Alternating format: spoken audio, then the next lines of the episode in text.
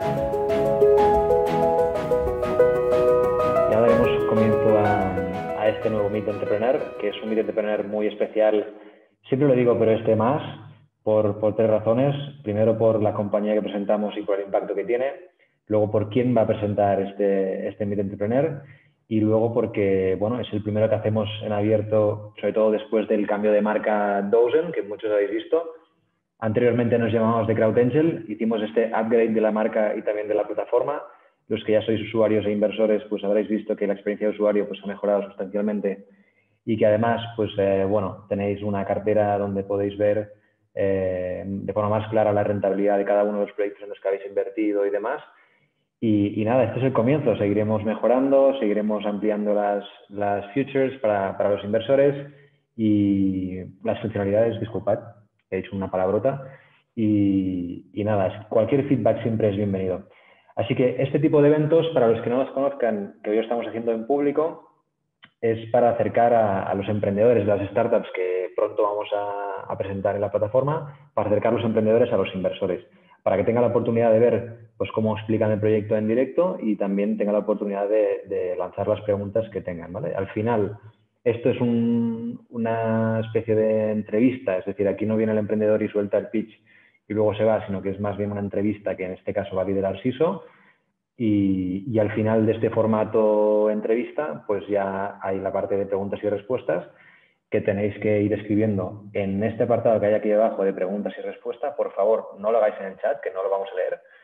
Y, al final, pues esto vamos a ir leyendo y, tanto Josep como Siso en este caso, pues irán respondiendo a las, dudas. En este caso, como os decía, eh, es especial también porque no lo voy a presentar yo. Los que ya estuvisteis en, anteriores Meet Entrepreneurs, veíais que quizás era yo el que lideraba la, la, sesión. Para los que no me conozcan, soy el responsable de inversiones en Dozen. Ahora lo va a liderar Siso. Siso Escrigas es analista de inversiones en, en Dozen, pero es quien ha liderado este deal, quien lo ha defendido internamente y quien ha preparado toda la documentación de la ronda.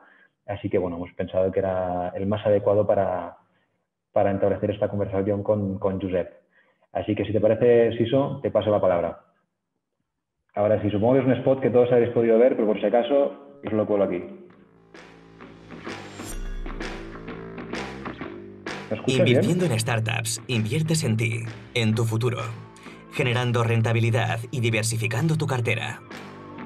Invirtiendo en startups contribuyes al desarrollo de las grandes empresas del mañana. Empresas que lideran la innovación que mejora nuestras vidas. Invirtiendo en startups generas impacto social y económico en tu entorno, creando puestos de trabajo cualificados e invirtiendo en I+D. Con Dozen tendrás acceso a las mejores oportunidades de inversión, seleccionadas por nuestros analistas, y podrás invertir junto con los principales fondos del sector mediante un proceso ágil y online. Con Dozen estarás acompañado desde la inversión hasta la venta. Defenderemos tus intereses en las etapas clave y podrás seguir la evolución de tus inversiones a través de nuestra plataforma. Crea tu cuenta gratuita y empieza a invertir con Dozen antes The Crowd Angel. Muy bien, no, ningún problema. Bueno, para los que no, no nos hayáis, conectado recientemente, eh, justo ahora vamos a empezar con, con, la presentación de Josep y de Balubo. Eh, antes que nada, Josep, me vas a permitir que haga una pequeña intro sobre tu experiencia profesional, porque creo que es algo eh, a remarcar. Em, básicamente, Josep es lo que se conoce como un emprendedor en serie de éxito, con más de tres años, hay más de 30 años, perdón, de experiencia profesional. Eh, en 1986 funda Online One, que es uno de los primeros RPs españoles, lo expande a Estados Unidos, donde acaba vendiendo la compañía. Posteriormente trabajó en un venture capital neoyorquino eh, reflotando tecnológicas en la, en la época de las .com hasta que nada, en 2003 decide crear una nueva compañía que se llama Kiterian, que es un SaaS de Big Data, que finalmente vende a, Actuate, bueno, que actualmente se llama OpenText. ¿no? Entonces, tras una carrera llena de éxitos, eh, decide que, quiere volver a, desarrollar un nuevo proyecto, ¿no? volver a emprender y, que esta vez quiere que tenga una componente importante de, impacto social. Entonces, tras conocer el problema que ahora nos, contará, nos explicará de, los migrantes africanos es cuando decide fundar, fundar. Entonces, Josep, en primer lugar, muchas gracias por, estar aquí con nosotros. Eh, la verdad es que ya lo he dicho antes, pero da gusto trabajar con, emprendedores como vosotros. Y, si me permites, eh, empiezo con la primera pregunta, que es qué, es Valubo ¿no? y, cómo surge este proyecto. Buenas tardes, uh, muchas gracias. Mira, ah, como decía, yo soy un emprendedor en serie. Cuando vendí la última empresa, me comprometí a estar con, ellos, con la empresa de California, tres años. Y cuando ya estaba terminando, ya pensé que volvería a emprender algo. Ya había hecho, he hecho los 50 y pensé que lo que tenía que hacer tenía que tener algo, algún impacto social. Me adentré, por casualidades de la vida, me adentré en el mundo de las remesas, que es el dinero que envían los inmigrantes a sus familiares en los sitios de origen y vi que había varios problemas. Dije, pues si hay un problema tiene que haber algún cliente. Entonces, después de investigar pues, prácticamente año y medio, llegué a la conclusión de que había un problema que se podía resolver. Y el problema que había es que el, el inmigrante envía dinero a su familia, pero no tiene control sobre lo que envía y constantemente le están pidiendo más dinero y parece allí se piensan que el inmigrante cuando vive en el primer mundo vive en, son ricos, que el dinero está en los árboles, que hay que coger el dinero de los árboles y enviarlo para allá. Entonces, ¿por no, entiende por qué no envían más. Entonces, el pobre migrante que trabaja duro para enviar algo de dinero, pues uh, le duele el corazón que le pidan constantemente dinero y él sabe que los 200, 300, 400 que enviado deberían ser suficientes para saciar sus necesidades. Entonces pensé que quizás vale la pena que objetivemos el tema, que ayudes a tu familia, pero que, los, que se ayude a la familia de una forma controlada. Y eso fue lo que me motivó a poner en marcha la nueva iniciativa Valúa, que por cierto es una palabra mandinga que quiere decir basic essentials, es lo básico para sobrevivir. Así es como se de ver un problema. Muy bien. Eh, explícanos brevemente qué, hace Valuo, ¿no? ¿Qué, permite a, esos, esos, migrantes? Pues mira, eh, los, los, migrantes tienen la necesidad de ayudar a sus familias porque a veces son ellos los que les han a venir y se sienten obligados con ellos. Ahí a sus padres, a sus esposos o mujeres, a sus hijos y tienen que enviar dinero para que sobrevivan, porque realmente eh, son, las zonas aquellas son zonas pobres con mucho desempleo y, no tienen muchos recursos para sobrevivir. Entonces, lo que pensé es hacer una plataforma para que pudieran pagar aquellas cosas finalistas. cosas básicas, la comida. Pues yo te voy a alimentar. ¿ah? Yo voy a alimentar a mi familia, pero lo voy a pagar yo. Yo voy a comprar un saco de arroz, voy a comprar una garrafa de aceite, voy a comprar lo básico para que pueda ah, poder alimentar a mi familia. Y estoy convencido de que voy a asegurar su supervivencia. La electricidad, que en África principalmente es prepago, pues voy a establecer un sistema para poder pagar la electricidad en tiempo real, por internet o de forma digital, para que no tenga que desplazarse al, poblado de al lado o, al otro de más allá, recorrer dos kilómetros o, y estar una hora en la cola para coger el, ticket para poder pagar la electricidad. Entonces, bueno, pues eso es la comunidad. Oye, que he, venido de época lluvia y se ha roto el tejado, pues poder comprar un saco de cemento para poder reparar el tejado. Las cosas estas básicas. Ah, entonces, hemos creado una plataforma, una red de tiendas y de conexiones con empresas utilities para poder ah, satisfacer las necesidades básicas de forma directa, no teniendo que enviar dinero, sino como una alternativa al envío de dinero. Muy bien. Em, si, no recuerdo mal, comentamos que, vosotros tenéis principalmente dos categorías, ¿no? Que son la categoría de top-up y la categoría de, store. ¿Podrías indicarnos un poco pues, qué productos tenéis dentro de cada categoría? Eh, un poco cómo, permitís al, migrante eh, obtener esos o pagar por esos, por esos productos? Sí, esas cosas básicas que queremos pagar de forma directa a sus familiares allí en África están distribuidos en dos categorías, lo que serían cosas de recarga, la recarga del móvil, piensa que son inmigrantes, no son turistas, están aquí, quieren saber cómo está su familia, cómo está su hijo, su madre, su esposa. Eh, no es un tema de ocio, es, para saber. Entonces necesitan hablar por teléfono, enviar mensajes por WhatsApp o, hablar a través del WhatsApp. Ah, dentro de la recarga está la electricidad, que también es de prepago, porque como no hay cuenta bancaria, no tienes donde enviar el recibo de la luz, todo es por prepago. Tú pagas, te dan un ticket y un código que lo metes en el contador y eso te da electricidad por unos días. Bueno, pues ahí está la categoría de prepago, de, recargas, y después tenemos la categoría de store, de comida. Tenemos ahí comida, tenemos construcción. Son las dos categorías de productos que tenemos, las de ah, recargas y las de, store. Y entonces, en la segunda, pues tenemos acuerdos con las tiendas eh, de comida y, de construcción. Muy bien. Em, para, para, luego, igual eh, los que les parezca interesante vuestro proyecto, que yo creo que será a todo el mundo, eh, como más adelante publicaremos en nuestra plataforma, podrán ver una breve presentación que, hemos desarrollado. Y que, yo aquí, Josep es, es, un poco más humilde que yo. Eh, yo quiero remarcar un, hecho ¿no? que analizando hemos encontrado y es que se estima que, en, África hay 650 millones de usuarios de, teléfono móvil y que es uno de vuestros principales eh, productos, ¿no? es uno de los que más, de los que más, eh, de los que más consumen vuestros, vuestros usuarios. ¿no? Y es, es, increíble, ¿no? porque el 95% son, son planes de prepago, ¿no? que es lo que comentabas tú, que me parece, es que me parece una barbaridad. Es algo al que nosotros no estamos acostumbrados, pero, pero ellos tienen esa mentalidad, ¿no? el africano es muy oral y, a su familia allí. Necesita hablar y los de allí necesitan saber si estás bien. Entonces, hablar es fundamental para estar en contacto con la familia. No saben si te has quedado medio Mediterráneo, ¿no? No saben si estás en un centro de internado, no saben cuál es tu situación. Tienes que hablar, quieres saber cómo está. Claro, claro, claro. Sí, sí, eh, está claro. Pues, ¿nos podrías explicar un poco, eh, a grosso modo, cómo pueden estos, estos migrantes acceder a vuestros productos? Es decir, ¿cómo pueden, cómo pueden pagar por ellos? ¿Cómo los pueden adquirir? Mira, eh, ah, básicamente tenemos dos tipos de clientes. Sabéis que en África más o menos el 50%, ah, la mayoría de países tienen el 50% de analfabetismo. Hay algunos países que más, otros que menos, pero en términos medios el alfabetismo es muy alto. Y los inmigrantes además vienen de las zonas rurales que es donde hay mayor dificultad para implementar escuelas de forma generalizada. Pues ah, estos que son más, ah, que están menos formados, que no tienen costumbre de tener tarjeta o usar tarjeta de crédito de débito, suelen ir a locutorios, suelen ir a sitios de envío de dinero en cash. Además, son, tienen costumbre de llevar cash en el bolsillo. Entonces, a estos los captamos a través de eh, una red amplia de, locutorios. Tenemos una red amplia de locutorios, tenemos acuerdos y ellos, a través de esos locutorios, compren nuestros productos.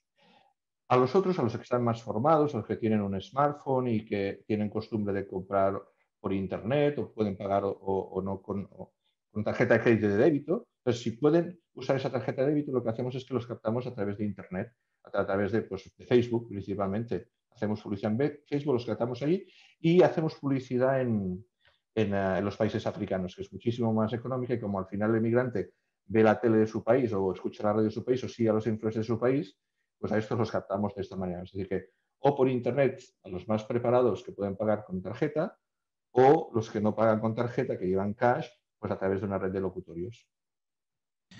Muy bien. Explícanos un poco cómo funciona la, tecnología, cómo se realiza la transacción. Es una tecnología que habéis desarrollado vosotros y, nos gustaría entender un poco eh, pues, qué, hay detrás, cómo funciona, eh, si es en tiempo real, Sí, esto es clave, esto es clave. Pensar que ahora estamos haciendo ya más de 4.000 transacciones diarias. Entonces, crear una, desarrollar una plataforma que permita conectar compradores si hacen por Internet o compradores si lo hacen a través de un locutorio, que pueden estar pues, en Estados Unidos pagando en dólares o pueden estar en, en Suecia o en Noruega o pueden estar en España, en Francia, y después conectar con, con tenderos que están en zonas rurales crear toda esa infraestructura y esa integración, la integración con todos estos operadores de telefonía móvil, operadores de electricidad.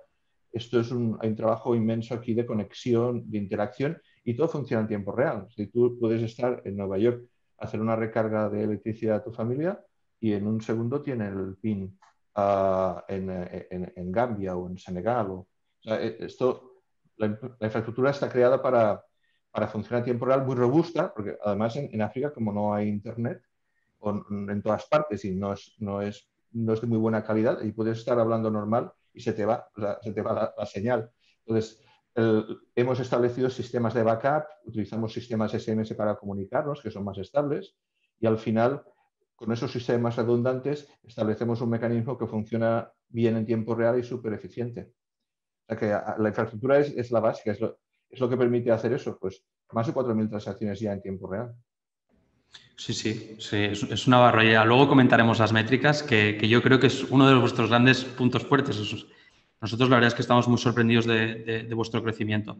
Pero antes, eh, coméntanos un poco cuál es el proceso y, quiénes son las personas que están integradas. Es decir, desde el migrante que está aquí, ¿no? Él acude a un locutorio, por ejemplo, o, a través de vuestra, vuestra plataforma digital, a través de vuestro, vuestra aplicación o vuestra página web.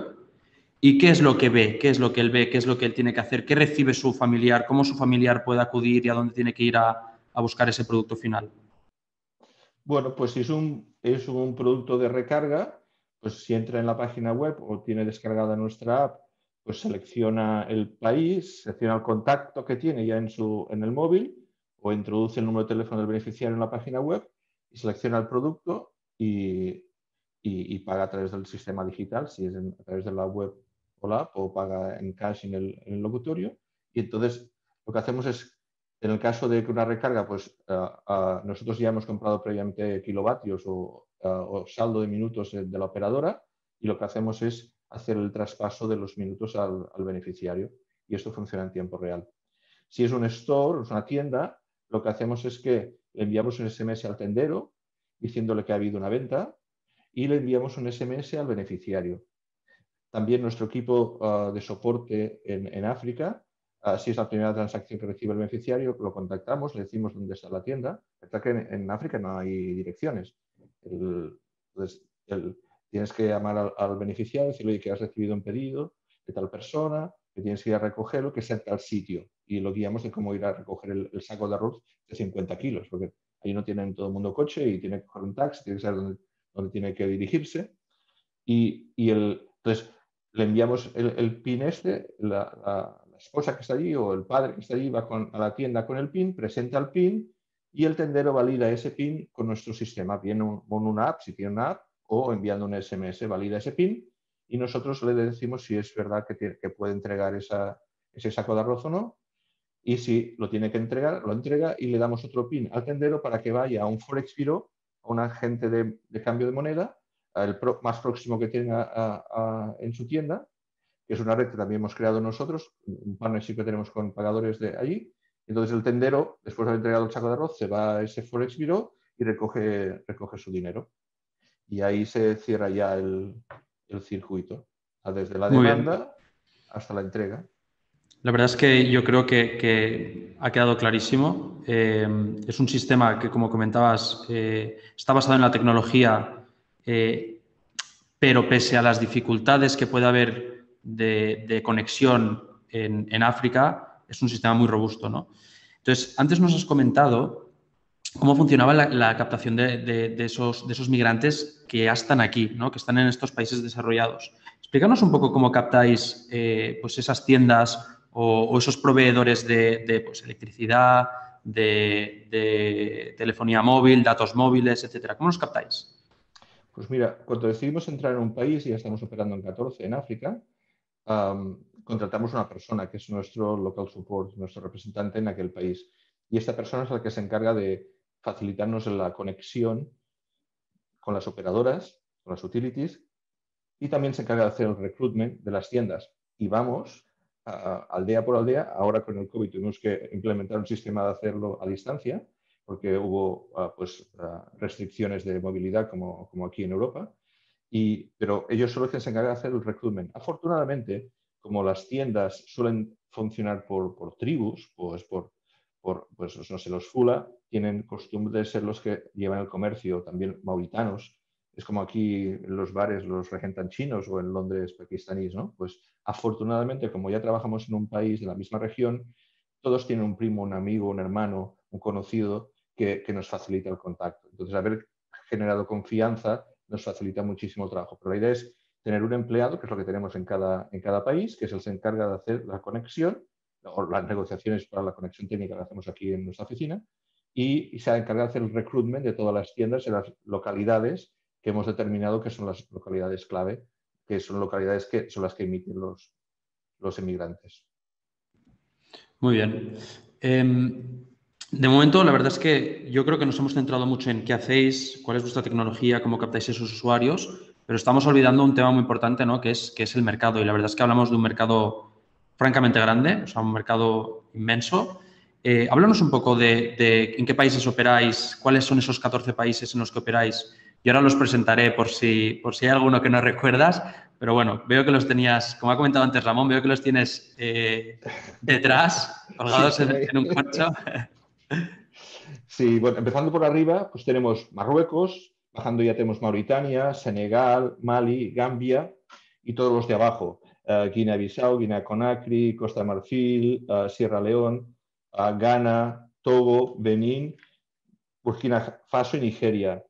De, de, la región solo faltaría un país, bueno, Liberia y Níger. Níger por motivos de seguridad no hemos entrado todavía y Liberia, pues con el tiempo acabaremos entrando porque es relevante en Estados Unidos. En esos 14 países donde estamos operando actualmente. Un dato muy relevante que nosotros analizando hemos visto, eh, basado en, datos de la, Unión, de la Unión Europea, de la no, de la United Nations, perdón, eh, hemos visto que, en 2019 de África, 6 de los 14 países en los que vosotros operáis estaban en el top 20 de países que, que más inmigración tenían, ¿no? Y de hecho, bueno, ahora igual tú no lo puedes ver, pero estoy presentando eh, yo quiero remarcar que, un poco estos, estos, dos gráficos que tenemos aquí eh, y comentar nada, dos, dos, temas que me parecen, eh, y ahora enlazaremos esto con dónde operáis vosotros, que me parecen muy interesantes, que son, en primer lugar, a qué países acuden estos, estos migrantes. ¿Vale? No sé si tú lo puedes ver, pero bueno, nuestros espectadores sí que podrán. Y como veréis, el primer país es Costa de Marfil. Luego, esto es posible que sea una duda que surja de por qué no operáis en, países intraafricanos, pero bueno, esto lo comentamos luego si hace falta. Pero bueno, el segundo país ya es Francia, tercero Nigeria, cuarto país es España, quinto Italia, tercero, perdón, sexto Estados Unidos, Burkina Faso y Reino Unido, ¿no? Y nosotros aquí hemos resaltado precisamente Francia, España, Italia, Estados Unidos y Reino Unido, porque son los países en los que, a los que estos migrantes acuden y es donde vosotros les dais la opción a poder pagar por esos productos y servicios que reciben sus familiares, ¿no? ¿Por qué estos países? ¿Por qué operáis? O sea, quiero decir, en, os, entiendo que os habéis basado ¿no? en, estos países, uno en España porque es donde estáis asentados, y en el resto en base a, precisamente esta, esta, emigración que se ha dado. ¿no? Eh, no sé si nos puedes facilitar algún dato de, eh, pues, cómo ha sido entrar en estos países, cuál ha sido eh, o cuáles son vuestras proyecciones en estos países, qué, es lo que pretendéis hacer, cómo pretendéis atacarlos. Bueno, desde el punto de vista del mercado, eh, los inmigrantes vienen de esos 14 países que hemos hablado, que se lo comentas aquí, ah, y después, pues totalmente, el, gráfico coincide con nuestra estrategia. Nosotros, a la hora de hacer ah, la captación, pues hemos abierto puntos primero en España, que es donde estamos y es más fácil de validar el modelo y crecer rápidamente y fácilmente económicamente. Y ahora los planes que tenemos precisamente son abrir ah, tiendas en locutorios en Francia, en Estados Unidos y en Reino Unido a través de una red de ventas uh, propia comerciales. Ya tenemos ventas en 17 países, ¿sí? tenemos unos cuantos puntos de venta en Estados Unidos, en el Reino Unido, en Italia, en España. En Italia, especialmente, tenemos un acuerdo con la mayor red eh, de, ventas que hay, que es CISAL, que tiene 55.000 puntos. Ya está firmado el acuerdo. Lamentablemente, por la pandemia no se puede hacer el lanzamiento comercial, porque están clausurados. Sabéis que la mayor parte de Italia las 5 de la tarde cierran y no han querido hacer la campaña. Pero está firmado el acuerdo y tenemos 55.000 puntos potencialmente en Italia. Por eso no queremos desarrollar nuestra propia fuerza de ventas en Italia. Pero sí que en Francia, uh, Reino Unido y Estados Unidos. Estos son los países en los que pensamos crecer con, con red de ventas propia. Y no sé si era esto lo que te referías. Sí, sí, no, no. Perfecto, perfecto. Vale, hemos comentado el mercado. Háblanos un poco de, la competencia. Eh, si te parece bien, también voy a, voy a poner aquí una pequeña slide que tenemos desarrollada, que hemos desarrollado nosotros. Eh, coméntame un poco qué, existía hasta ahora antes de vosotros, qué posibles competidores similares a vosotros hay y cómo os diferenciáis. Vale, mira, cuando el, estamos en, un, terreno del envío de dinero, el negocio en el que estamos es el envío de dinero. Ah, ah, y tienes tres alternativas. El inmigrante tiene tres alternativas para ayudar a su familia. La primera es enviar dinero directamente, la típica oficina de Western Union o de MoneyGram, cualquiera de estos, y ellos envían dinero de esta manera, pagan un fee y, encantados. Problema, ¿qué tiene con esto? Pues que no tiene control, que tú envías el dinero y, y al cabo de dos semanas te van a llamar para pedir más porque dicen que no tienen para comer o que les falta cualquier cosa. Entonces, esto está bien, ah, pero no tienes control. La otra alternativa es el, tipo e-commerce, ¿eh? tipo Amazon. El Amazon en, África sería Jumia. Jumia es una, bueno, es una compañía grandiosa, cotiza en el Nasdaq, pero está centrada en grandes capitales. Porque hay que entender que en África no hay direcciones, salvo algunas capitales, y hay, muy pocas, grandes ciudades, no hay, no hay direcciones. y el coste del transporte en África es tan caro como aquí. Tomar un taxi en cualquier sitio de África puede costarte igual o más que aquí, en, el primer mundo. Entonces, el transporte es caro, la dificultad de la, de la dirección hace que el modelo Jumia solo pueda funcionar en las 10 o 12 grandes ciudades que hay en África. Y por eso no es casualidad que están solamente en estos países.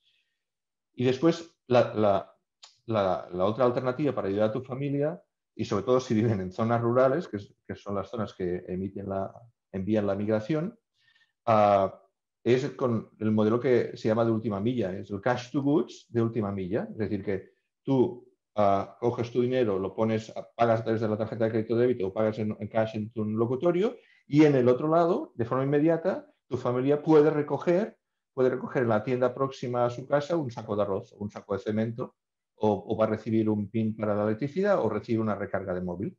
Digamos que hay tres alternativas. El envío de dinero, que no tienes control, el Jumia, que es un tipo Amazon, pero con las dificultades de la logística que tiene África, o un modelo de última milla que nosotros no entregamos, sino que se recoge en la propia tienda que está próxima a donde vive tu familiar. Requiere un trabajo de crear esta red, verdad.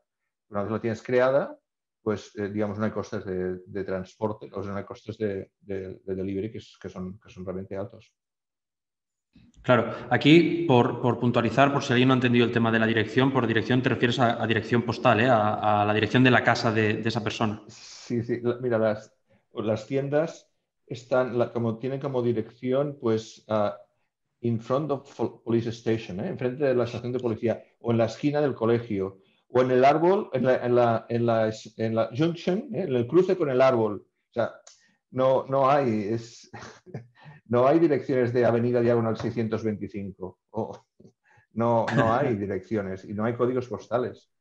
No, no por, ese motivo eh, evitáis el delivery a toda costa, ¿no? Claro, eh, es que lo único que podemos hacer es pagar el taxi de vuelta a casa. Es lo único que podemos hacer, pero no podemos hacer delivery porque no sabemos dónde vive la persona la persona tampoco sabe que viva en tal sitio, en tal dirección, porque eso no existe. O sea que a efectos prácticos realmente Jumia en, campos más en zonas más rurales no, es un, no, puede ser un competidor vuestro. No, no, no. Los dos modelos deben convivirán. Uno más desarrollado en zonas rurales y otro más desarrollado en zonas urbanas. Porque es que enviar a, 20 kilómetros, además la África hay muy poca densidad, todo está muy, muy esparcido. Pues enviar un paquete, un saco de arroz que vale 25 euros a 20 kilómetros puede costar pues, 30 euros. Claro, no, no, no, tiene ningún sentido. Sí, sí, está claro, está claro. Vale, hasta ahora hemos hablado de vuestro producto, cómo funciona, quiénes son los intermediarios eh, y hemos hablado del mercado. Eh, un poco del equipo. ¿Quiénes sois? ¿Quién está liderando este proyecto aparte de ti? Bueno, tenemos un equipo bastante senior.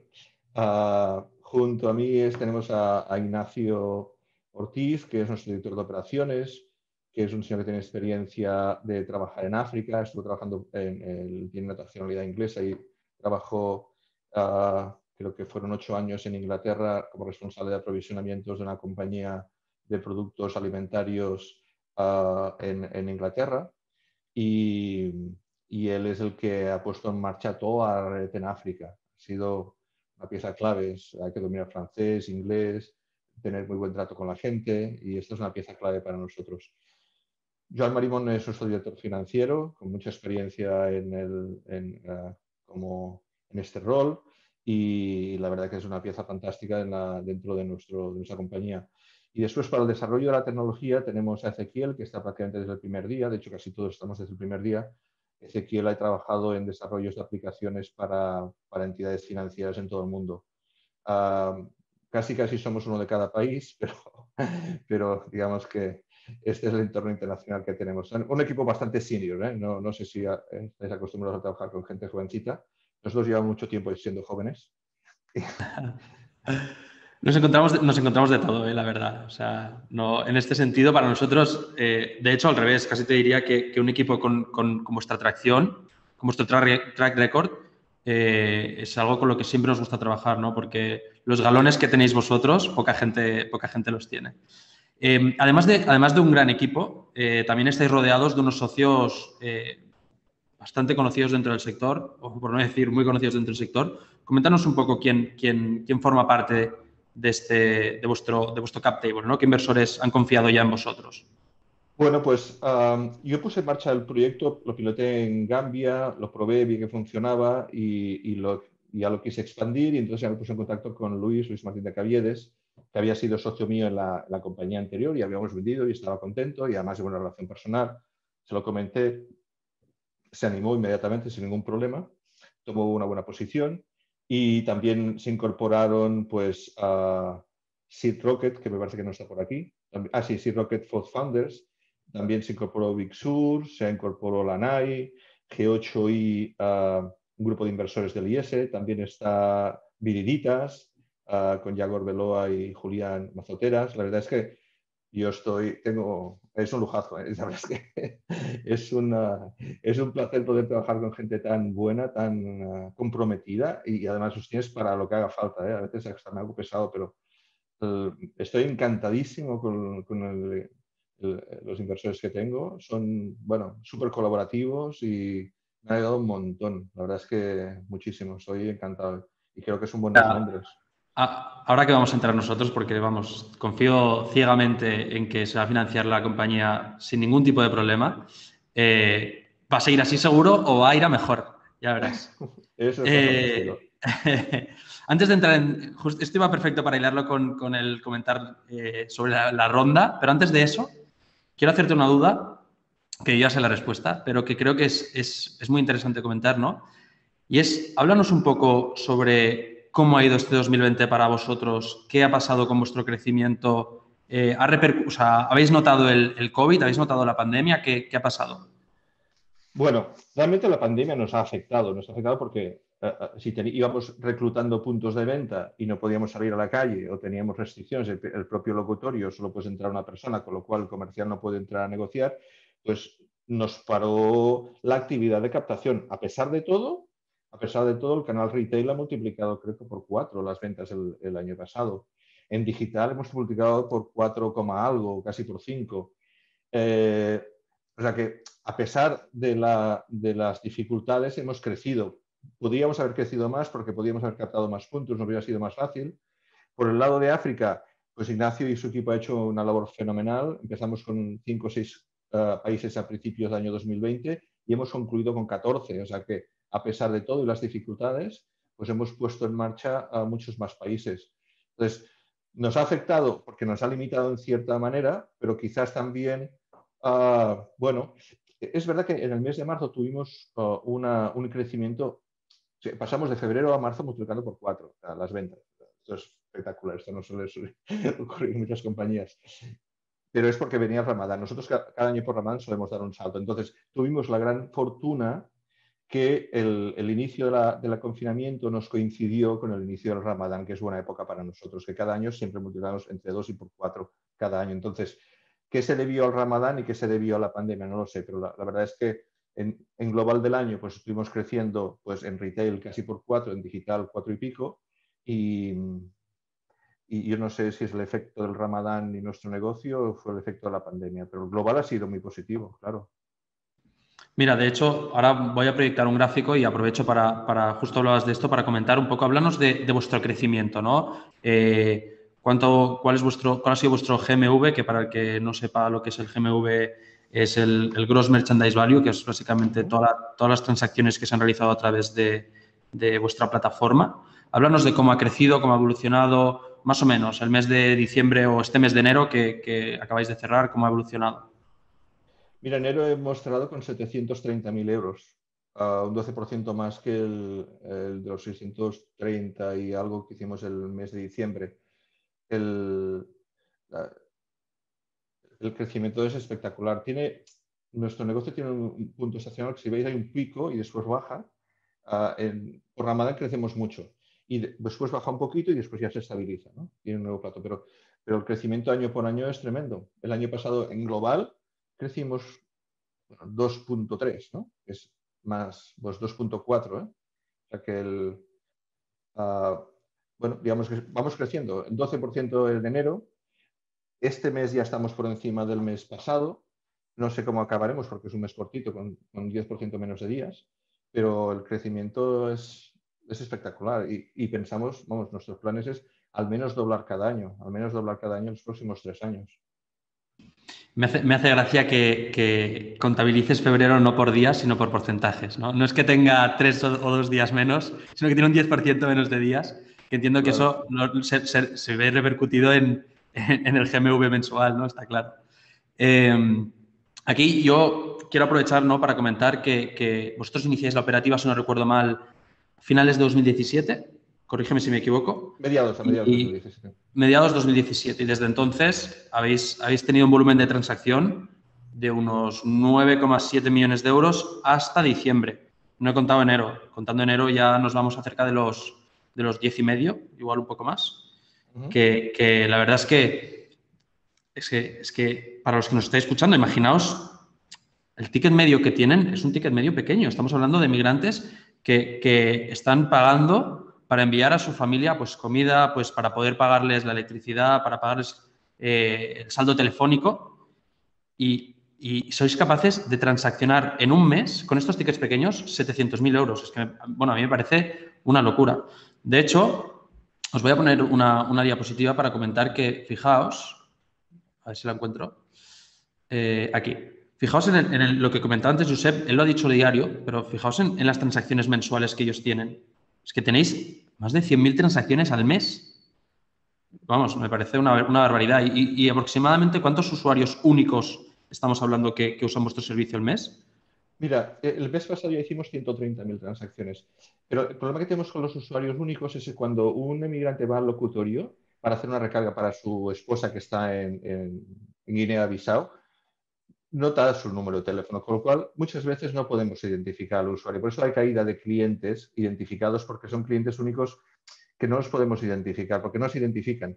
Los que sí se identifican son los que pagan por Internet.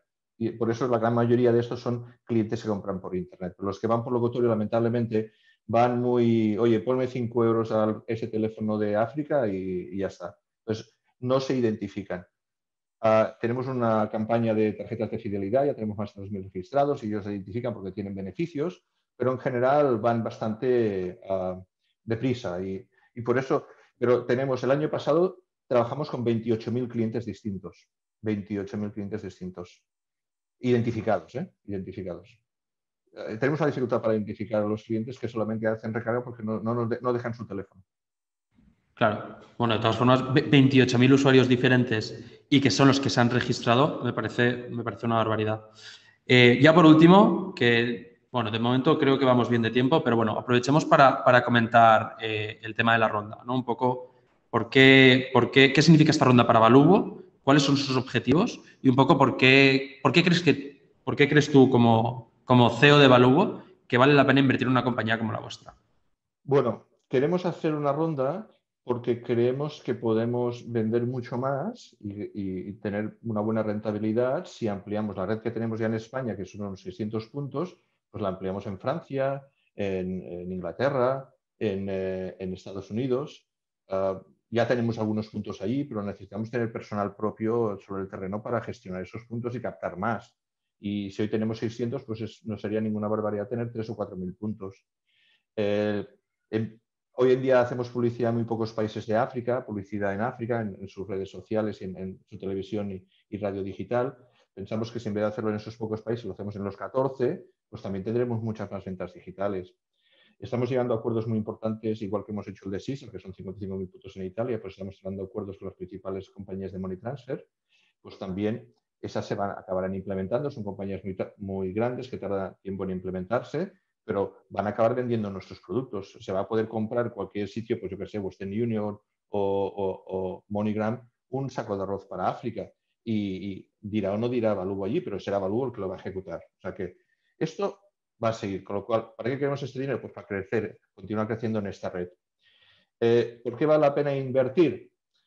Hombre, creo que podemos uh, seguir creciendo. Uh, haciendo ya lo que estamos haciendo. Por eso replicar lo que estamos haciendo en, en España, pues ampliarlo en Francia, en Inglaterra, ¿eh? lo que decíamos la publicidad en otros países. Podemos crecer, podemos tener una buena rentabilidad y, bueno, digamos que hasta ahora todas las compañías que yo he creado las he vendido. No creo que esta vaya a ser una excepción, espero que no. Pero en cualquier caso, en cualquier caso, hay mucha actividad en el sector. Es un sector muy caliente. El sector fintech, el sector de pagos en África, está muy caliente. Eh, se están viendo muchas adquisiciones y, nosotros ya hemos tenido varias ah, llamadas, varios contactos y ya hemos firmado un NDA para hacer due diligence. O sea que no es, ah, no es extraño en pensar que va a haber una, un exit. Y después, esto eso ya es un tema personal, pero para mí era importante saber que estás haciendo, intentando ganar dinero, hacer negocio, pero que, que estás ayudando a la economía local en África, que estás ayudando a resolver problemas reales de, mira, sin, el hecho de que le llegue la electricidad en tiempo real a una, familia significa que los niños van a poder estudiar, porque si no tienen electricidad no estudian, ¿no ven? No pueden estudiar.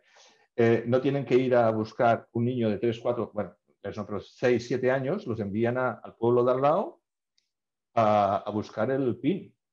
son niños que van solos por la calle, por el camino, no puede ser pues en vez de estar yendo a buscar un pin, que durante dos o tres horas, pues están allí jugando o estudiando, ¿no? El, hecho de poder garantizar que, le compras un saco de arroz a tu familia que cuesta unos 25 euros y sabes que durante un mes al menos van a comer arroz. Tú. Eh, para mí eso es importante y para todo mi equipo eso es importante. sabemos a qué estamos jugando. Entonces, hombre, pues si tienes la posibilidad de hacer un negocio que va creciendo, ya lo estamos viendo, que que puede tener una buena rentabilidad, que puede tener una buena rentabilidad también como inversor, pero además, de paso, pues estás haciendo una buena labor social, pues la verdad es que te deja muy satisfecho, ¿no? Entonces, pero bueno, esto es cada uno. Yo, yo por lo menos lo hice por esto, lo puse en marcha porque tenía muchas ganas, tenía interés en que en esta nueva venture eh, fuera, tuviera impacto social. Claro, y aquí repito que eres más humilde que yo. Eh, yo creo que hay, hay un motivo, hay dos, dos, motivos para mí extras, aparte de los comentas, que son, en primer lugar, el equipo, sin duda alguna. Ya lo he dicho varias veces, pero realmente eh, da gusto trabajar, y lo digo porque he sido yo el que ha gestionado el proyecto con, con gente como vosotros, que cualquier cosa que necesitaba, vamos, es que era al momento y para lo que necesitáramos estabais ahí. Y luego, eh, al final, aparte del, tema del impacto social, que es, lógico, eh, un tema de, tamaño de mercado. O sea, esto no lo hemos comentado porque al final son muchos datos que estamos dando y no sé si el inversor es capaz de retenerlos todos, eh, porque yo no me vería capaz, pero es un mercado inmenso. el mercado de envío de remesas, para que os hagáis una idea, en los últimos 20 años se han enviado, no sé si eran más de 800 mil millones de dólares eh, en remesas únicamente a, África. Eh, y, principalmente de, estos, de, los países que más reciben en África, precisamente los dos que más reciben, creo recordar, igual me equivoco, eh, son, son, Nigeria y, Marruecos, ¿no? que son dos de los países en los que, en los que ahora mismo vosotros estáis operando. entonces, enlazo esto con lo que te preguntaba de la ronda. Explícanos cuánto capital buscáis, Explícanos cómo se estructura esta ronda, porque ahora comentaremos que, nosotros entramos en formato de préstamo convertible. Eh, luego, si quieres, comentamos un poco las condiciones. Pero explícanos un poco esto, ¿no? ¿Cuánto capital buscáis? Y, con ese capital, eh, hasta, ¿hasta dónde podéis llegar? Y bueno, hasta dónde podéis llegar me refiero a qué expectativas tenéis de, de de facturación, un poco eh, que, esto, ¿no? ¿Qué, ¿Qué pretendéis obtener? Pues mira, el, Hemos analizado nuestras necesidades, las posibles proyecciones y pensamos que con 2 millones de euros podemos alcanzar a final del 2023 un GMB anualizado superior a los 30 millones con una rentabilidad de menos de un millón de euros. Creemos que eso lo podemos conseguir replicando lo que estamos haciendo hoy en día, no, no hay que inventar nada nuevo.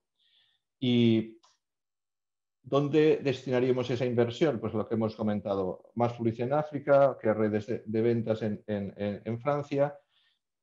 Básicamente es esto. Entonces, uh, ¿cómo, he estructurado? ¿Cómo es estructurado esos dos millones? Podemos pensar lo siguiente. A ver, los socios que estamos hoy en día, que son socios un perfil más bien SEED, pues estos vamos a pedirles 200.000. Uh, vamos a, a, utilizar vuestra plataforma para ver si somos capaces de conseguir unos 500.000 más y haremos los primeros 700. Y con eso podemos negociar con mucha tranquilidad, con buenos fondos con los que ya estamos en contacto, la, ampliación hasta los 2 millones ah, restantes, sin prisas, con tranquilidad, pudiendo negociar. Entonces, así es como lo hemos planteado. Nos pareció razonable que los inversores que son SIT aporten 200, que una nueva ah, estrategia nos parece fenomenal la vuestra, aporte 500, ya tenemos 700 y con esto es poder eso, negociar durante este año con tranquilidad la entrada de un buen fondo, el fondo que nosotros nos guste, el que nosotros queramos y en buenas condiciones para todos los inversores. Muy bien. Em, simplemente aquí lo único que, quiero añadir para que quede claro a, nuestros, a la gente que nos está oyendo. Eh, o sea, al principio, la, como comentabas, ¿no? Nuestra ronda es una ronda de. No es una ronda, perdón, es un préstamo convertible. Voy a comentar así un poco por encima las condiciones. Es un préstamo convertible en principio de, de 500.000 euros. Para los que nos conocéis por primera vez, eh, igual esto no lo sabéis, pero por un tema de la CNMV, que es el ente que nos regula, eh, podemos sobrefinanciar hasta un 125% ese, ese importe. Esto con Josep ya lo hemos hablado y, les parece fantástico. Em, entonces, a partir de ahí, las condiciones que, nos, que hemos negociado con, con, Josep son de tener un, un interés de ese préstamo del 2%, que ese préstamo en principio capitalizará en el momento en el que se lleve a cabo eh, esta, esta ronda a más futuro eh, o que se va a dar durante el, durante el próximo año, ¿no? esta que está comentando ahora Josep que están empezando a negociar, y que se, se convertirá con un descuento del 10% respecto al premoni eh, que se cierren en esa futura ronda, eh, si se cierran, si esa futura ronda se da en los cuatro meses posteriores a la, formalización de la inversión a través de, nuestra plataforma, con un descuento del 15% en los siguientes cuatro meses y con una, una mm, eh, un descuento del 20%, corrígeme si me equivoco, Josep, creo que era del 20%, en los próximos, hasta los 18 posteriores meses. Si no se llegara a, producir una, ronda futura, eh, lo que sí que tenemos es un CAP, que es una valoración máxima a la que convertiría ese préstamo, que, si no recuerdo mal, corrígeme también, Josep, eran de, era de 10, 10 millones, ¿puede ser? Correcto. 10 millones, fully diluted. Correcto. Eh, vale, pues la verdad es que yo hasta aquí creo que hemos explicado todo lo que queríamos englobar. Ramón, no sé si hay algo más que quieras aportar, algo que creas que nos hemos dejado. Josep, la verdad es que eh, da gusto hablar contigo. Em, yo creo que no, me dejo nada. No sé si hay algo más que queréis comentar y si no, pues pasamos al turno de, preguntas de, nuestros, inversores. Muy bien, Siso. La verdad es que ha sido muy entretenida la, charla. Estaba calentando las palomitas ahora, pero veo que me toca, me toca hablar a mí. Eh, a ver, si quieres, antes de pasar a las preguntas, estaba compartiendo yo una pantalla eh, sobre la, ronda y me decían que se veía borroso. ¿Me puedes confirmar si se ve bien? ¿O se ve borroso? Se ve un, se ve un poco borroso. ¿La comparto yo? Bueno, eh, da igual, es, un tema, se llama la conexión a Internet. Bueno, en cualquier caso, no, no, ya no hace falta que la compartas. Um, Josep, sí, antes de, antes de pasar a las, a las preguntas, creo que sería interesante si nos pudieras eh, explicar un poco más sobre, tu perfil. Yo creo que a los inversores generalmente les gusta conocer al, emprendedor que hay detrás y bueno, has comentado que, has fundado otras compañías en el pasado, que las has vendido y, bueno, además pues llevas en el mundo del Internet muchísimos años, ¿no? Y en el software también. Cuéntanos un poco la historia. ¿Quién es Josep? En dos, cinco minutos. Bueno, siempre da un poco de error hablar de lo mismo, ¿no? yo, tengo una formación doble. Yo tengo formación tecnológica. Yo empecé programando. Empecé programando ordenadores a los 14 años, que esto hace bastante tiempo, no había apenas ordenadores en España. Y tengo formación de administración y economía. Y bueno, también ah, pasé por el IASI. Digamos, tengo la formación dual. Ah, la primera compañía que fundé, de hecho no fue la primera, fue la tercera, se llamaba Online en el año 86 y la enfoqué a vender software ERP para empresas industriales. Implementamos sistemas just in time en compañías de todo tipo. Conseguíamos clientes como la Coca-Cola, Sony, Bash, uh, Texaco, grandes, grandes nombres. En el año 97 abrió oficina en el Silicon Valley y finalmente la compañía la vendía a una empresa cotizada. Después de eso estuve haciendo reflotamientos en, eh, de compañías tecnológicas, porque fue el momento de la, de la, la burbuja de las .com. Y finalmente decidí, bueno, yo sabía que la cabra tira al monte y yo quería no trabajar de, consultor o haciendo trabajos de ese tipo, sino quería crear mi propio proyecto. En el primero había, había creado mucho dato en nuestros sistemas transaccionales de RP con captura de datos y entonces pensé que el mundo iba por el, por el análisis de los datos. Y, y creé una compañía, aparte, cuando vendes una compañía sabes que tienes un non-compete, pues yo, decidí moverme al otro lado. Una vez que tienes los datos, los sistemas transaccionales uh, generan muchos datos, entonces ¿cómo los analizas? Y me pareció que tenía sentido crear algo para analizar datos. Y ahí me asistí con una compañía inglesa. Inicialmente utilizamos su, tecnología, después de las desarrollamos la nuestra propia. Ahí eh, se incorporó Cavier desde el año 2005 como socio y la hice crecer la compañía. Teníamos oficinas en varios países, entre ellos Estados Unidos, tanto costa este como costa oeste. Vendí la compañía a una empresa del Nasdaq y estuve con ellos tres años. En esos tres años y algo, la verdad es que estuve fantásticamente bien. Yo era responsable vicepresidente de, la compañía. me inventaban, invitaban a estar en las reuniones del board y, fui, y fui responsable de la unidad de, de, de, para todo el mundo. Me fue fantásticamente bien y estaba muy bien tratado y muy considerado y todavía tengo una relación excelente, pero ah, yo necesitaba tomar mis propias decisiones y tomar iniciativa y emprender ya en esta etapa ya quería emprender algo que tuviera impacto social. No sé si te he explicado. Súper, muy bien detallado. Vale, pues y, antes de pasar ahora sí a las preguntas, mm, simplemente eh, acabar de puntualizar que el hecho de que sea un préstamo convertible es, es, es decir, es un formato habitual en capital riesgo. Para los que no estén familiarizados, simplemente explicar que es un, o sea, es un formato que se suele dar antes de, levantar una ronda más grande, un tipo Serie A, de, pues, de un millón y medio, dos millones, tres millones, los que sean, pues se levanta una parte en préstamo convertible que se, se puede llamar también ronda puente y con este préstamo lo que la compañía trata de, conseguir es, es, un poco más de runway, más mejores métricas para conseguir mejores condiciones en, en, la siguiente ronda. Y a cambio, los que entran en el préstamo convertible se benefician de un descuento e incluso también de un cap, ¿no? que es la valoración máxima a la cual pueden, pueden convertir. Por lo cual, si en el próximo Ramadán, que es, es ya, si hay un salto muy relevante, pues bueno, ahí los inversores tienen un cap, por lo cual el, el, el precio ya está limitado. ¿no? De hecho, esto es como, esta especie de entrepreneur es como una especie de last call, ¿no? Apúntate el último minuto antes de que venga el Ramadán y pegamos un, un buen salto. Bien, ahora sí, eh, paso a leer algunas preguntas. A ver, la primera nos dice, ¿Valúo solo trabaja para África? ¿Tiene pensado expandirse a otros continentes próximamente como América? Si es así, ¿para cuándo? Mira, en, este, en esta ronda que estamos ah, delimitando, que termina el 2023 con una inversión de 2 millones de euros, ah, queremos acabar de completar el, el corredor West África. Queremos acabar de completarlo con redes de venta directa en los países que hemos comentado. Y una vez que tengamos todo esto completado, nuestra intención es dar un salto grande y, e ir a otros corredores. Y claramente el más natural y que vemos que hay mayor similitud es Latinoamérica, el corredor Estados Unidos, Centroamérica y Europa, Centroamérica. Ese es el, el siguiente corredor que tenemos en perspectiva plantear, pero ya sería un salto bastante más grande y posiblemente haríamos algún otro corredor más. Hay corredores como la India, Pakistán, Rumanía, hay corredores que son muy interesantes. Este negocio funciona cuanto mayor es el gap entre el país de origen y el país de destino. Cuanto mayor pobreza hay en el país ah, que emite al emigrante y que el que lo recibe, más vamos a funcionar nosotros. Y eso nos ha, digamos, tendremos que acabar de analizar cuando ya estemos un poco más avanzados en ver cuál va a ser el siguiente corredor. Pero este es el gran, el gran salto que queremos dar después de, este, de este caso que vamos a hacer ahora. Muy bien.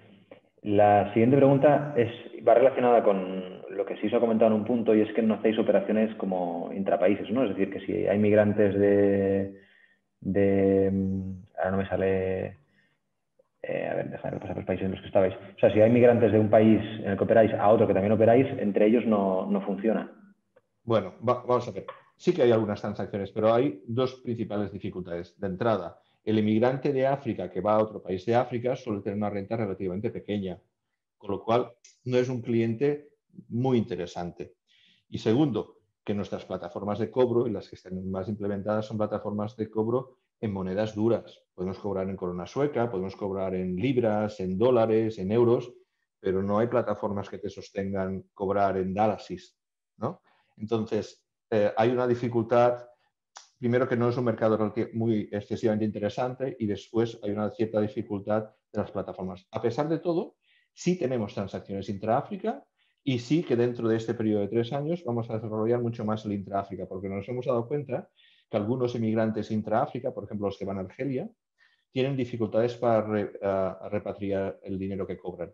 Entonces, la mejor manera de repatriarlo es comprando bienes para sus familiares, con lo cual podemos utilizar a Balubo como medio para repatriar sus ingresos. También en eh, Costa de Marfil, también en Guinea, en, eh, en Burkina Faso. O sea que eso está dentro del plan que tenemos acabar de desarrollar mediante tiendas locales la venta, cobrando cash ahí el, el intra-África. Bien. Otra pregunta dice, ¿cómo, controlan que el que recibe la transfer seguro consume el dinero en productos y no negocia con el vendedor por una comisión que le dé dinero? Que lo siento, así la pregunta parece políticamente incorrecta. No, no, no, no, no, no, no, no, es verdad, es verdad. Eh, no lo podemos garantizar al 100%. Lo que está claro es que es, para nosotros es fundamental. Si el tendero, nosotros sabemos, nos enteramos que el tendero ha hecho transacción, deja de trabajar con nosotros. Para nosotros es básico. ¿Cómo lo hacemos? Pues hombre, ah, monitoreamos todas las transacciones. Hemos dicho, la primera que hacemos siempre la, asistimos. Tenemos un, un, sistema, un call center que está basado en África que hace llamadas después de cada transacción. O sea que vamos a tener bastantes fuentes de información. No tenemos tantísimos tenderos, tenemos más de 800, pero en cada localidad solemos tener uno o dos, con lo cual, si el otro tendero que está en la localidad se entera que eso lo ha hecho el otro, va a ser el primero en informarnos de que está ocurrido. Diríamos que no lo podemos evitar al 100%, pero ah, el tendero se la juega uh, si lo hace.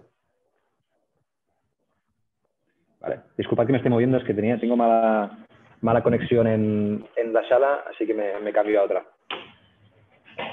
Sí, vale. Otro inversor nos pregunta, dice, ¿no habéis comentado algo clave? ¿Cómo generar sus ingresos Valúo? Margen sobre valor facturado, comisión a la tienda utility, evolución anual de margen sobre facturación remesa, ¿cómo, cómo cobráis? Si quieres, si supone la... Si hay un slide, pon el soporte. Sí, sí, sí.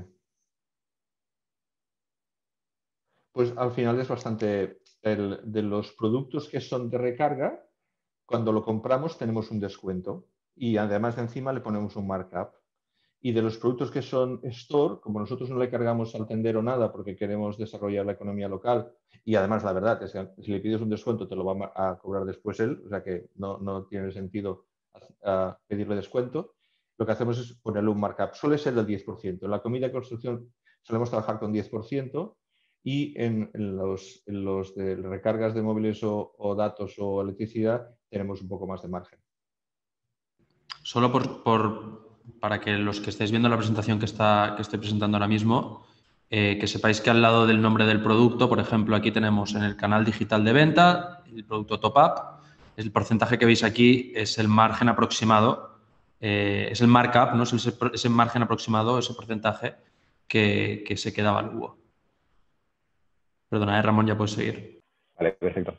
Ah, bien, eh, otra inversión, en este caso Pau, dice, hola, por si puedo ayudar, creo que no estáis en India, creo que el caso de India, donde he vivido durante cuatro años, puede ser un target para Lugo, grandísimos desequilibrios en la población con centenares de millones de personas con muchas dificultades en tener servicios de utilities y temas básicos, mucho inmigrante en Estados Unidos, Middle East, UK, que mantienen a familias, conocidos, remesas. Saludos, suerte y enhorabuena por el proyecto, me parece una mezcla de enfoque social y negocio difícil de ver. Bueno, eh, si quieres dos, dos, temas diferentes, porque yo creo que el tema enfoque social ahora y negocio es un tema que me gustaría tratar, eh, pero primero el tema India, bueno, no sé si quieres comentar algo al respecto. Eh, como digo, ahora en estos tres años, 2021, 2022 2023, queremos centrarnos en acabar de desarrollar todo el modelo en, en, el, en este corredor y somos plenamente conscientes que la red que vendamos en, en Francia, en UK y en Estados Unidos, la red de tiendas propias, nos van a servir muchísimo para los siguientes corredores, que pueden ser Latinoamérica y, o India, también India, pueden ser otros corredores, porque en general los, emigrantes se clusterizan, se agrupan. Y yo he estado bastante en el Bronx y en el Harlem, y donde vendemos mucho, tenemos unos centros que vendemos mucho ahí en, y está lleno de, latinoamericanos, y no solamente africanos. En Bronx y Harlem, pues no vamos a encontrar solamente africanos, vamos a encontrar también pues haitianos, ecuatorianos, o sea, vas a encontrar gente de los corredores que nos interesa. Por tanto, va a haber una sinergia tremenda cuando decidamos ampliar a otros, otros corredores, por supuesto. Fantástico. Y de hecho, este punto que, también decía el inversor, decía, me parece una mezcla de enfoque social-negocio difícil, de difícil de ver. Primero, que la, pregunta la ha lanzado antes de ver los números. Eh, yo creo que son, que son bastante reveladores por sí mismos. Y yo diría que hace 10, 15 años seguramente también había muchas, muchas preguntas sobre si la sostenibilidad podía generar negocio, sobre si el, el, impacto social también podía generar negocio. Y yo creo que se ha demostrado ya que hay proyectos en, en temas de sostenibilidad, que en este caso no tiene nada que ver, ¿eh? que, que, han generado un muy buen negocio, como puede ser el caso nuestros participantes, el caso de Llego, o como puede ser el caso también de Incapto, en el que entramos más recientemente. Y también creemos que hay, hay compañías con impacto social que también pueden ser muy rentables y generar un gran negocio. Y en este caso, no me cabe ninguna duda, viendo los números de Valuo, que, que, lo va a generar. Es decir, eh, verdad que a día de hoy no es evita positivo, pero es un tema de, ir a crecimiento, de abarcar más países y, y vamos, está cerca del break-even. De hecho, enlazo esto, y aquí ya comentas lo que tú creas conveniente, Josep, con el hecho de que la idea es que esta ronda, ya sé que también es verdad, muchos emprendedores lo dicen, ¿eh? pero la idea de esta ronda es que sea, digamos, la última ronda, ¿no? Antes de, alcanzar esa rentabilidad y ya tener esa libertad financiera, si quieres, de decidir eh, cuál es el próximo paso, ¿no? A ver, esto, esto va por etapas. Esto es como cuando un hijo te va creciendo, se le va haciendo corto la ropa. Esto, uh, vas, creces, consigues tener más o menos rentabilidad y sigues creciendo. pues tienes dos maneras de crecer, o crecer sin mirar la rentabilidad o ir creciendo por etapas buscando la rentabilidad. Entonces, nosotros preferimos crecer mirando la rentabilidad. En estos tres años vamos a conseguir una buena rentabilidad y daremos otro salto. Y en el siguiente salto, los primeros años no van a tener rentabilidad seguro, los primeros años, porque incluiremos, en, crearemos una, cierta estructura para gastar algo más. Pero esto va a ir, esto funciona así. Nosotros nos hemos ido acercando a la rentabilidad, hemos crecido, nos hemos acercado a la rentabilidad. Perfecto. Otra inversión, en este caso Luis, nos dice, eh, hay Venture Capital, hay Venture Capital en el cap table, ¿por qué no acuden ellos? Eh, y luego, ¿qué márgenes sobre el GMB? Bueno, los márgenes ya, ya lo vamos a mostrar ahora. El tema de Venture Capital, si quieres, Josep. Sí, bueno, la verdad es que eh, yo tengo conversaciones con mis socios y de hecho ya uno de los fondos ya ha aportado algo para esta nota convertible y otros están, están por hacerlo. O sea que es, aparte de esos 200 que eran para ahora, eh, pueden entrar y, yo creo que la bueno, es, a ver, salvo que es que está muy enfocado a negocios B2C y 100% digitales, que ya claramente pues, no, no coincide nuestro desarrollo con el suyo, todos los demás no tengo yo ninguna constancia que no vayan a entrar. O sea, al final, lo que pasa es que son sí. O sea, los, los, en esta ronda que estamos ahora ya es una ronda pues ya de importes mayores y aquí hay fondos especializados en esta etapa. Sí, sí, exacto. Sí, sí, te refieres a que son fondos que entran en, etapas mucho más tempranas y que en este caso la ronda de valoración ya de Valugos se le queda, se le queda lejos por la tesis de ese propio fondo. Eso es. Y, aparte entraron, muchos entraron hace tres años, todos han creado fondos nuevos y ahora ya pues tendrían que entrar con otro fondo. Diríamos que cada uno tiene su situación, pero que yo, bueno, de momento yo cuento con ellos. Vale, y, además una cosa que no hemos eh, comentado y que es muy, muy relevante siempre en, todas las compañías que analizamos es la aportación del propio emprendedor, ¿no? Podemos decir que en, este caso eh, hay skin in the game, ¿no? En tu caso, Josep. Yo he aportado más de 500.000 euros eh, personalmente de, todo. no hay ningún inversor individual ni fondo que haya puesto más dinero que yo. Pues nada, no hace falta decir nada más. Vamos a la siguiente pregunta. Eh, Marta, muy acertadamente, nos pregunta ¿por qué en el equipo no hay nadie de África? No, no, no. El equipo, claro, la mayoría son de África. Pero os he dado más nombres, habéis puesto cuatro nada más. Mira, el responsable del call center es africana, Ah, el, equipo de ventas es 100% africano, el responsable de marketing digital es africano, ah, todos los que operan en África pues son africanos. Ah, no, no, claro que somos africanos. No sé nosotros, hemos, hemos, hemos con la slide. no, no, no pasa nada, no pasa nada, sí. Pero claro que somos africanos. En, en la slide está comentado, el problema es que no me cabe todo. Pero sí, sí, sí está comentado. muy bien. Otra pregunta de este caso, espectador anónimo, dice, buenas tardes, ¿qué retorno se espera y en cuánto tiempo? A ver, yo antes de que respondas, Josep, diría que en capital riesgo el tiempo, obviamente depende mucho del proyecto, pero suele, estar entre 4 y 7 años y, el retorno, pues bueno, siempre es, es, muy difícil en, en, estas etapas y en este momento a la hora de entrar en un proyecto el saber cuál va a ser el retorno exacto. Lo es una pregunta muy precisa a la cual no hay una respuesta exacta. Pero si quieres, Josep, matizar algo. A ver, uh, puedes mirar tablas para ver qué transacciones se han producido y son muy dispares. Desde varias veces GMB hasta pues 10 o 12 o 20 veces GMB. Depende del valor estratégico de lo que tú creas. En general, diríamos que nosotros por crear esta barrera de entrada, de crear todas esas 800 tiendas hoy en día en, el medio de, de, la zona rural de África, eso tiene un valor porque no es fácil crearlo el tener ya pues, tantos clientes ya que están trabajando, una marca más o menos consolidada en esas zonas y una red de ventas tan amplia, pues estos son activos que si alguien lo quisiera hacer le va a costar un tiempo. Y entonces, cuando uno quiere adquirir un activo que tiene, que, tiene cierta dificultad de crear, pues suele tener un premium. Entonces, nos estaríamos posicionando dentro de un factor, pues no sé, yo creo que debemos estar en varias veces GMB. De hecho, yo las compañías que he vendido las he vendido con bastantes veces GMB. Perfecto. Eh, un segundo que estoy aquí. Vale, listo. Ah, nos dicen, ¿los inversores actuales entran en las mismas condiciones? Sí. Eh, y esto también es política nuestra de cuando entramos en un proyecto, siempre lo hacemos con los mismos derechos que, el resto de inversores. Eh, en ningún caso peores. Otra pregunta. ¿Colgaréis el webinar? Sí, siempre lo vamos a colgar y también mandaremos una presentación. Me pregunta de cuánto es el ticket mínimo de inversión, 3.000 euros, pero no, no hay máximo. De hecho, hoy no, no he hecho la, presentación habitual de, Dozen, anteriormente de CrowdAngel, pero básicamente el mínimo para invertir son 3.000 euros y a partir de aquí, pues bueno, tenemos tickets de todo tipo, de 6.000, eh, de 9.000, múltiplos de 3.000 siempre, para arriba. Incluso tenemos tickets de, en algún caso, de 300.000. O sea que no, mínimo 3.000, no, no hay máximo. siguiente ¿Es un impedimento residir en otro país para invertir, por ejemplo, en Perú? No, sí, no, lo que sucede es que si hay un inversor que es extranjero y quiere invertir en un proyecto, en este caso Valugo, pues debería sacarse el NIE. Lo que pasa es que además, al ser un préstamo convertible, no debería ser necesario, o sea, no, es algo inmediato, es decir, hasta que no se capitaliza el préstamo no es necesario el NIE. Y el NIE es un proceso bastante fácil de, lograr y en el que también nos podemos eh, asesorar, ayudar eh, en esa obtención.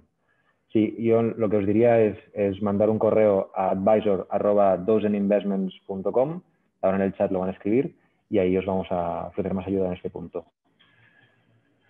Más. Eh, ah, vale, Pau, el, inversor que antes eh, decía que veía difícil el tándem negocio y impacto social, decía que lo decían positivo, que es difícil de ver porque nadie lo hace y nunca lo, que nunca lo había visto.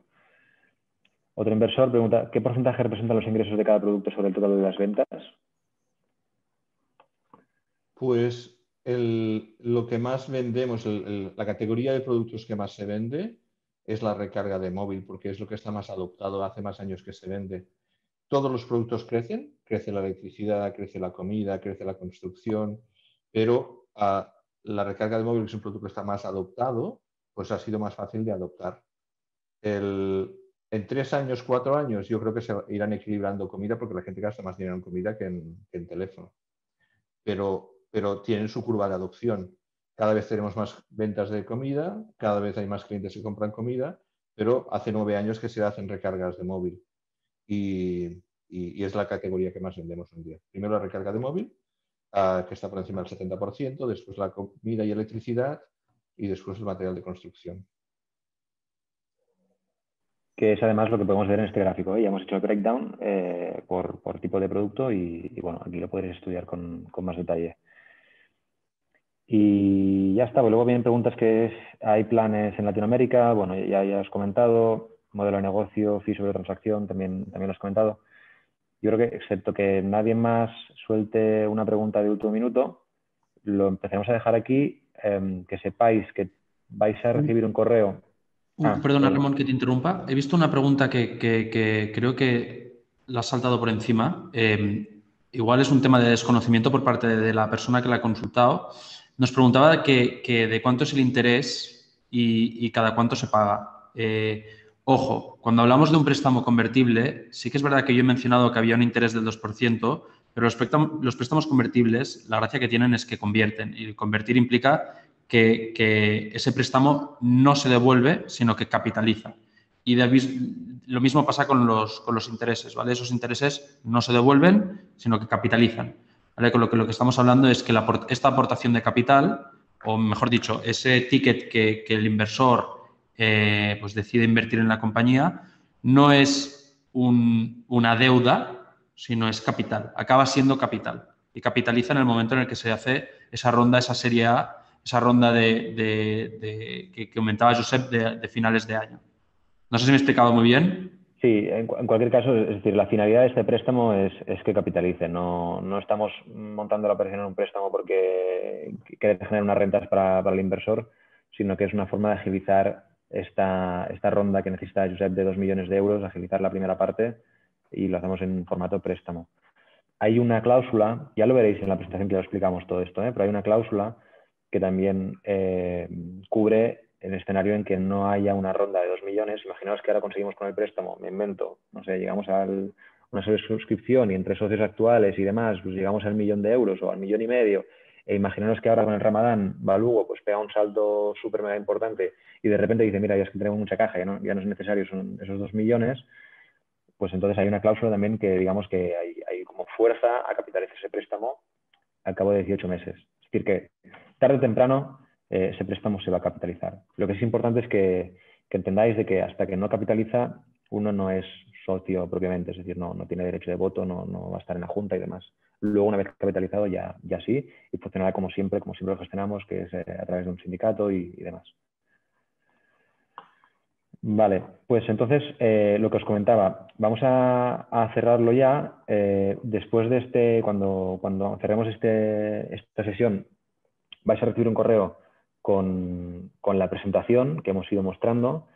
Eh, vais también a, habrá un enlace también para, poder precomprometer a aquellos que estéis interesados en participar en este proyecto y tendréis exclusividad antes de que lo publiquemos. Seguramente lo publicaremos durante la semana que viene. Y, básicamente esto es un, first team, eh, se queda el espacio, es decir, el, primero que entra se queda y luego no, no, es decir, no se reparte el espacio entre los interesados. Em, y nada más, el, el, bueno, en cualquier caso, vais a recibir un correo. Sí, el webinar está grabado. Eh, también durante los próximos días también vais a recibir la grabación del webinar. Así que tendréis toda la información para poder tomar la decisión. Y nada, esperamos que os haya agradado, muchas, gustado. Muchas gracias, Josep, por, por tu tiempo, por, por, toda la colaboración que has tenido durante ese tiempo con, con nosotros. Gracias, Siso, por, por tu intervención que ha sido excelente y por toda la preparación del proyecto, presentación y demás. Y gracias también a los inversores por haberos apuntado a, este webinar y esperemos veros mucho más durante este 2021. Un saludo. Muchas gracias. Hasta luego, muchas gracias.